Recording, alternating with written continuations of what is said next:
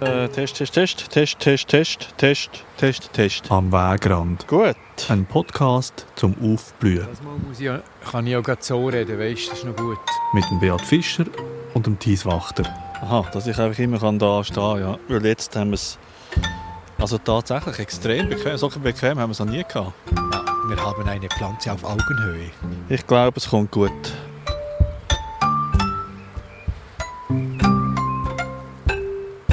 Wir sind äh, an einem Ort, wo es viele gleiche Bäume hat. Das heisst, dem sagt man üblicherweise eine Allee.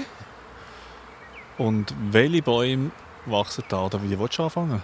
Ja, das ist gut. Wir sind in einer Allee, das finde ich super. Das gehört zu der Stadt, zu den Dörfern. Und das ist Rosskästen. Aesculus hippocastanum.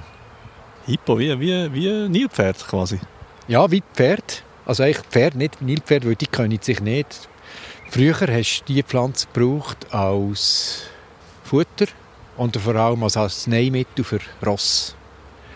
Und dazu ist die Frucht sehr ähnlich aussehend wie von der Edelkastanie, mit der ist sie aber überhaupt nicht verwandt. Und Ross hat man früher gebraucht, etwas zu beschreiben, das minderwertig ist.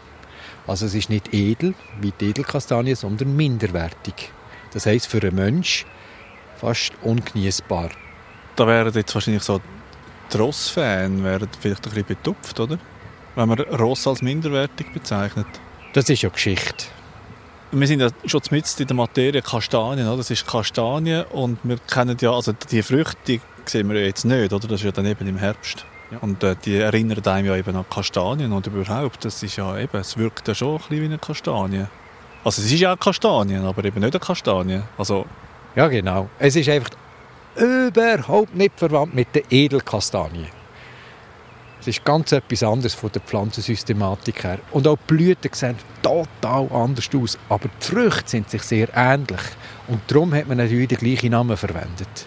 Also jetzt sind wir eben wieder bei dem Spiel, oder? dass es äh, zwar Ähnlichkeiten hat, die Früchte, die Kastanien, aber was die Unähnlichkeit ausmacht, ist die Blüte. Absolut. Die Blüte sieht so komplett anders aus als bei einer Edelkastanie. Ja, also eben, ich, wo wir daher gekommen sind, habe ich gesagt, das ist ein Orchideenbaum. Das sieht eigentlich so wie eine, wie eine Orchidee aus. Ein Baum voller Orchideen, wenn er da im Vollblust ist. Ja, wenn du Orchideen als das anschaust, dass eben Farbigkeit hat in der Blüte, dann trifft es den Punkt genau. Und das ist ja wirklich unglaublich, der Baum, die Rosskästen. Die sieht man schon so von Weitem, weil das hat aber Tausende von Blüten, von weißen Blüten.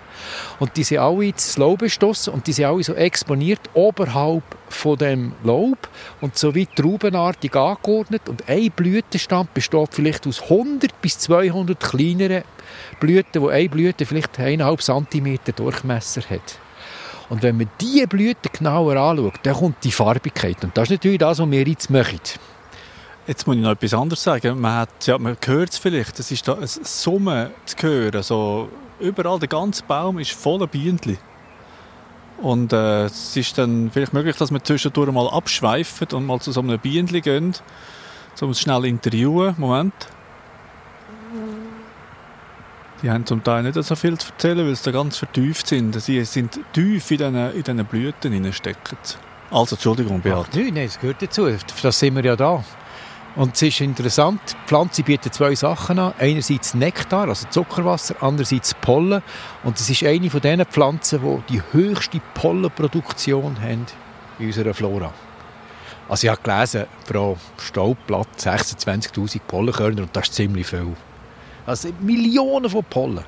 Sind die allergen? Nein, die sind nicht allergen.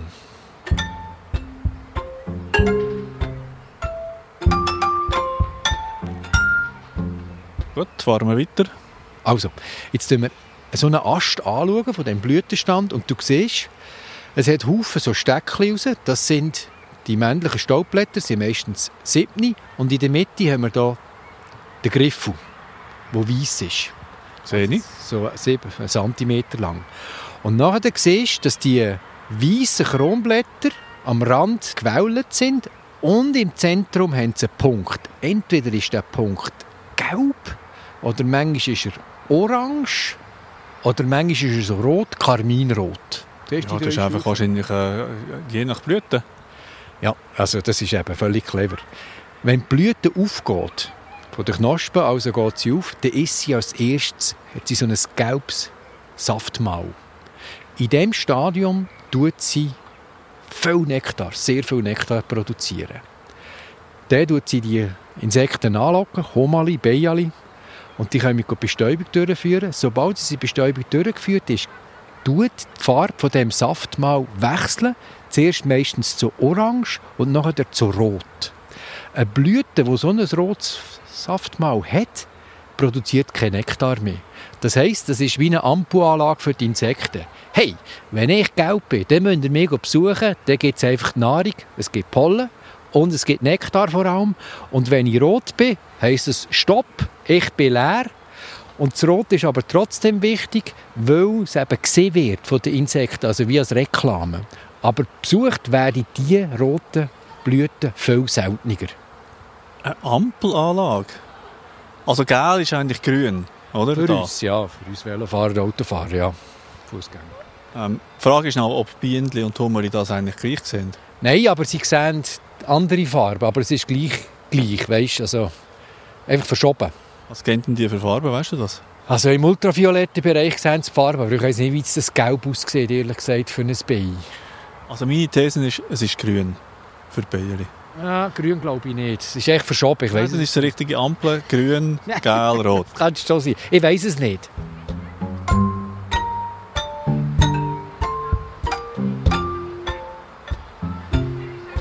Aber was ich noch weiss, und wo wir gekommen sind, haben wir ja gerade gemerkt, sie schmecken die Blüten. Die einzelnen Blüten ändern noch den Duft. ändern. Der intensivste Duft sie verströmen, wenn sie in der Gelbphase sind und wenn sie rot sind, ist der Duft, Duftproduktion viel geringer. Das heißt, es ist wie beides. Man tut mit dem Ampelsystem den Bestäuber locken und lenken, plus mit dem Duft.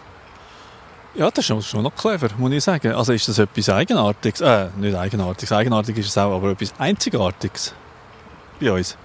Bei uns, ja, in den Tropen, es, es ist eine tropische Pflanzenfamilie, muss ich vielleicht sagen. Die Sapindaceae, die Seifenbaumgewächse, dort ist das noch viel, bei vielen Arten so. Seifenbaumgewächse? Seifenbaumgewächse. Weil die Früchte, die Kästen, die haben Seife drin. Also aus denen hat man früher auch Seife gemacht. Saponin. Mm. Also noch schnell, Kästen, wenn du sagst Kästen, das sind dann eigentlich eben, da gibt es manchmal ein bisschen Verwirrnis, oder?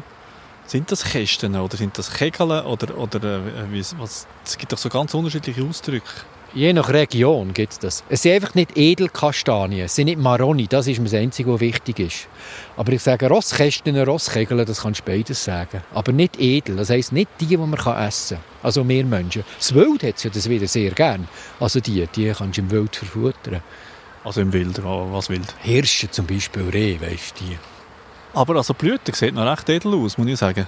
Das ist eine, Augenweide. Ich muss den Begriff wieder mal brauchen. Es ist so absolut perfekt, was du da siehst. Und auch, wie es funktioniert. Das Bein alle kommen, wir hören das Summen. Und jetzt geht es noch weiter.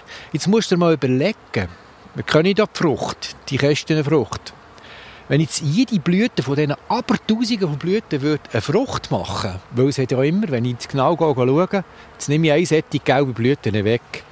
Jetzt zeigt er das mal und tue hier die Staubblätter wegnehmen und gehe die Narben anschauen und den Griffel hier. Und unten siehst du das Kogali. Das, ja. das ist das, wo eine Kegel entsteht, aus dem raus. Aus dem einzigen Kogali entsteht ja. der Kegel? Ja, aus dem einzigen Kogali entsteht der Kegel. Wenn die befruchtet wird, haben wir hier im Herbst eine Kegel. Das haben wir jetzt gefunden. Jetzt ist es aber so, wenn jetzt alle Blüten befruchtet würden, hat einer ausgerechnet, dann hat er etwa 10 Tonnen Früchte. Das heisst, der Baum würde einfach zusammenbrechen. Viel zu schwer. So kannst du gar nicht tragen. Es ist einfach zu schwer, so eine Kegel. Wie hat die Pflanze das gelöst? Wieder clever. Es sind nicht alle Blüten aufnahmefähig. Im unteren Bereich hat es Blüten, die weiblich und männlich sind und aufnahmefähig. Aber im oberen Bereich sind echt die männlichen Blütenteile gut ausgebildet und die weiblichen nur rudimentär. Das heißt, sie können nicht befruchtet werden. Das heißt, die Blüten hier im oberen Teil von dieser von dem Blütenstand, von dieser ganzen Kerze, das ist eigentlich steril. Das Also Scheinblüten. re- reine Scheinblüte, einfach zur Anlockung, für die Werbung, dass einfach da die Insekten kommen und die Bestäubung findet eigentlich nur unten statt. Ein Ampelschein. Ja, super, Häckli. Ich tue dich immer wieder überraschen mit so Begriffen, die ich gerade Ja, kreiere. nur zu, nur zu. Es soll ja auch die Fantasie anregen, also das ist es ja. Ja, du, du tust Also- meine Fantasie immer wieder anregen mit diesen Pflanzenbeschreibungen. Weisst, ich bin ja viel zu fest in meinen Elementen zum Beschreiben, was sehe ich und das tue ich so, nicht so blumig darstellen, wie du das machst mit deinen Assoziationen. Ich bin Ja. mehr der, der es ein bisschen beschreibt. Ja, da könnte man jetzt noch darüber streiten, wer jetzt da blumiger ist. Ähm, ja, also eindrücklich, das Säufenbaumgewächs da in unserem Breitengrad. Aber es ist ja so... Bein. Ja. Jetzt gehen wir schauen, wo es durchgeht. Jetzt ist es bei den gelben Blüten hingeflogen. Schnell auf die rote rauf, Karminrote aber wieder weg. Weil nimmt es ja Wunder, ob die Theorie dann auch in der Praxis stimmt. Oder ob die Beine wirklich nur auf die gelben Blüten gehen. Es ist leider noch schwierig, um das Bienen zu fragen, auf welchen Blüten das war. Man muss es wirklich beobachten. Aber was wir gesehen haben, also wenn du geschaut hast, dass Bienen grosse, fette Hösli haben, das heisst, sie dann wirklich auch den Pollen sammeln.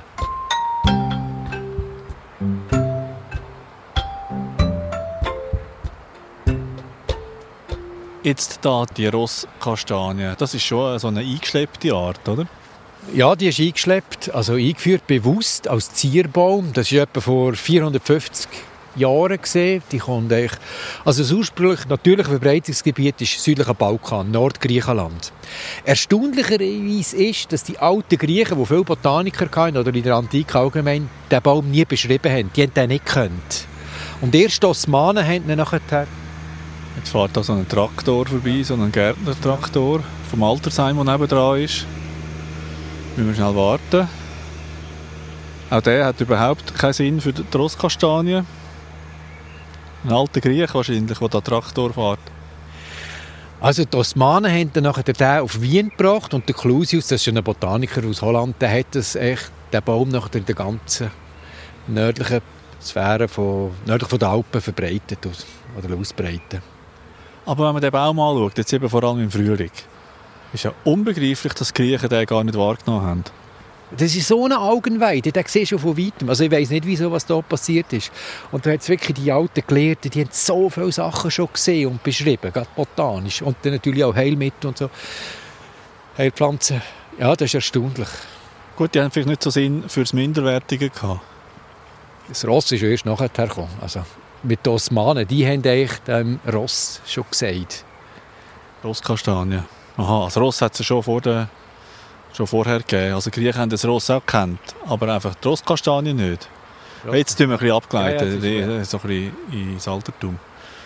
Gibt es Also- noch etwas Neuzeitliches zu sagen? Ja, aber vielleicht, ja, eigentlich ist noch etwas Krasses. Also wieso tut es sich nicht ausbreiten? Das hat ja so die Kästen und das ist ja so eine Rollfrucht, sage ich mir dem. Also er geht einfach den Boden runter und weil es stachelt, ist natürlich ein Schutz, aber es ist auch ein Dämpfer, dass die Frucht, der Samen innen nicht kaputt geht und weil er so rund ist, ruggelt er ein paar Meter und dann kann er dann neu keimen. Aber er kann nur keimen, wenn er den ganzen Winter im Laub innen verdeckt ist, weil er hat keimungshemmende Stoffe, die werden nur in die Feuchtigkeit abgebaut. Darum haben wir manchmal Junge in den Wäldern. Aber am ursprünglichen Ort gibt es sicher irgendwelche Säugetiere, die das würden essen und vielleicht ausbreiten und dann verteilen. Und bei uns Eben das Wild. das, das Wild, aber das- auch gefällt das Wild, das haben wir nicht, das entsprechende Wild, das das würde machen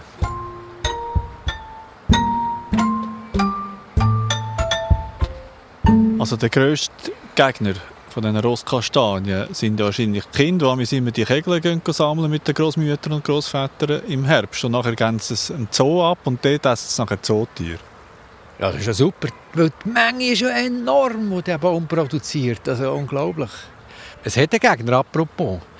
Das ist die Miniermotte. Die Rosskastanien-Miniermotte, von der hast du sicher auch schon gehört. Ja, ja, da habe ich schon ein paar Mal gehört davon. Ja, das ist ja das, oder? Das ist ja ein Baum, der bei uns in den Biergärten, also in den Gartenwirtschaften und so gerne gepflanzt wird. Also alle können es. Und im August haben wir vielfach schon, dass das Laub welk ist und es ist wie Herbst. Und wenn man genau schauen, dann sieht man, dass auf diesen Blättern so Gänge sind gefressen worden und das sind die Larven von dieser Miniermotte, das ist ein ganz kleiner Schmetterling, und die machen das. Und die Miniermotten haben wir, haben die, etwa 20, 25 Jahre bei uns. Das ist also auch so ein neues Insekt, das bei uns eingewandert ist durch einen Mensch. Und die macht jetzt die Schäden. Und das Interessante ist, wo kommt die eigentlich ursprünglich her? Wir nehmen da Mazedonien, genau dort, wo eigentlich die Heimat ist von dem Baum. Was sollst du mit dem sagen? Ja, dass sich die zwei wieder gefunden haben. Oder? Die Rosskästen ist vor 450 Jahren nördlich von den Alpen ausbreitet worden und jetzt, vor 25 Jahren, haben wir die Miniermotte, die jetzt wieder auch dank dem Mensch zu seinem alten Partner wird gehen fressen. Weil spannend ist, der Baum leidet zwar, aber er stirbt nicht.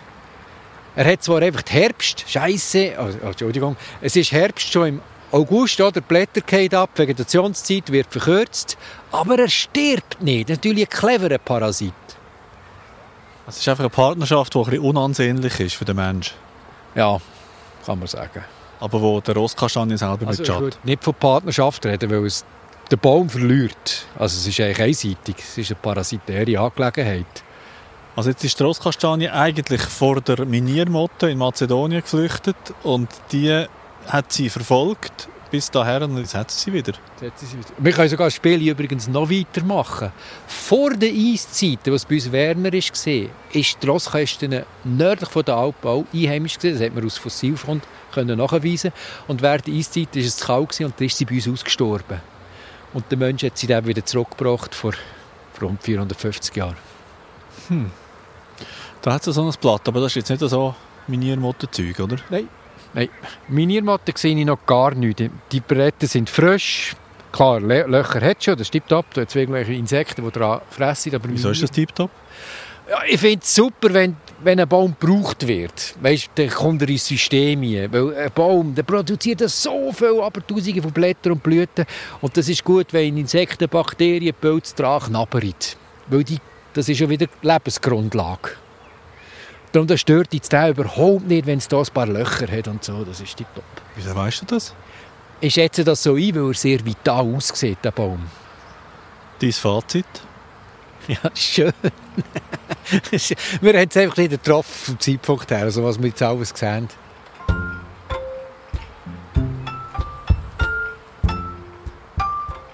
Also jetzt würde ich eigentlich also natürlicherweise aufhören, aber meistens hast du noch irgendetwas, wo du dann doch noch nachschieben willst. Ja, was könnte man noch? Also musst du nicht.